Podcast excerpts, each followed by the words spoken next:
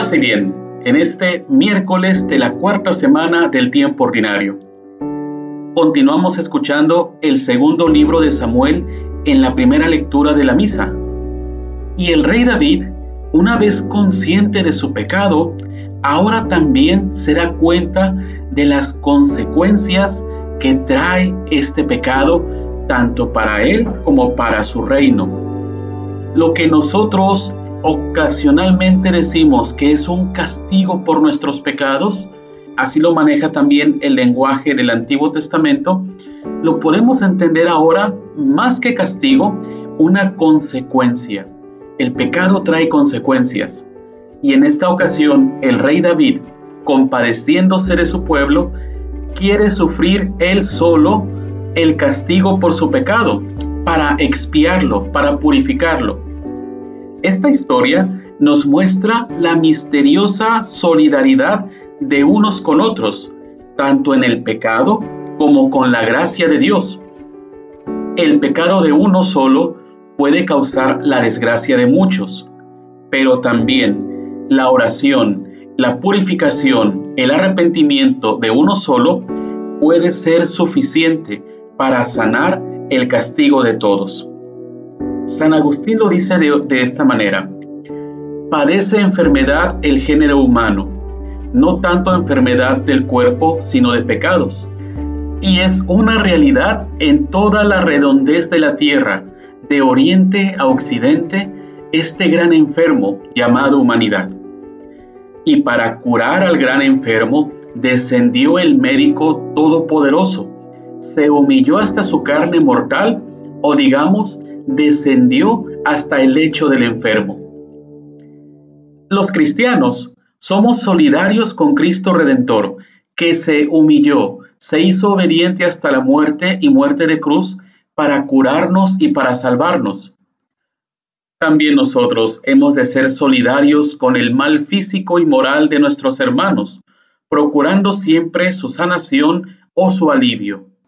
Y en el Evangelio comenzamos el capítulo 6 de San Marcos, donde Jesús, una vez que ya ha recorrido diferentes pueblos y comunidades en Galilea, predicando, enseñando, curando, ahora regresa a su pueblo, Nazaret, donde creció y donde fue criado. Y al momento de enseñar en la sinagoga y explicar la palabra de Dios, todos aquellos que lo vieron crecer, que conocen a su familia, que es el hijo de María, el hijo de José, y conocen a sus parientes, se asombran de la sabiduría de Jesús, pero no lo pueden reconocer como al enviado de Dios. Y es aquí donde Jesús pronuncia aquellas palabras conocidas por muchos de nosotros. Nadie es profeta en su tierra. Y la causa principal de los nazarenos, entre otras, está en que no reconocen el valor trascendente de la humanidad de Jesús. Esa actitud les hace imposible recibir al Salvador y entrar en su camino de salvación, que es el mismo Jesús. Nosotros decimos en el credo, creo en Jesús, el Hijo único de Dios, hombre verdadero y Dios verdadero. Jesús es la fuente de la vida y su santa humanidad es instrumento perfectamente unido a su divinidad para comunicarnos la vida sobrenatural de la gracia, de la salvación de Dios. Incluso para comunicarnos su vida divina, ha utilizado su santa humanidad. Más aún, esa misma humanidad santísima, unida al Verbo, es también para nosotros fuente de vida corporal. El Evangelio, precisamente, nos dice que de Jesús salía una virtud que sanaba a todos. Qué felicidad más segura que la nuestra, siendo así que el mismo que ora con nosotros es el que da lo que él mismo pide, porque Cristo es hombre y Dios. Como hombre pide, como Dios otorga. Hemos de tener hacia la humanidad sagrada de Jesucristo una gran fe y devoción, Así la tuvieron diferentes santos, San Bernardo, San Francisco de Asís, Santa Teresa.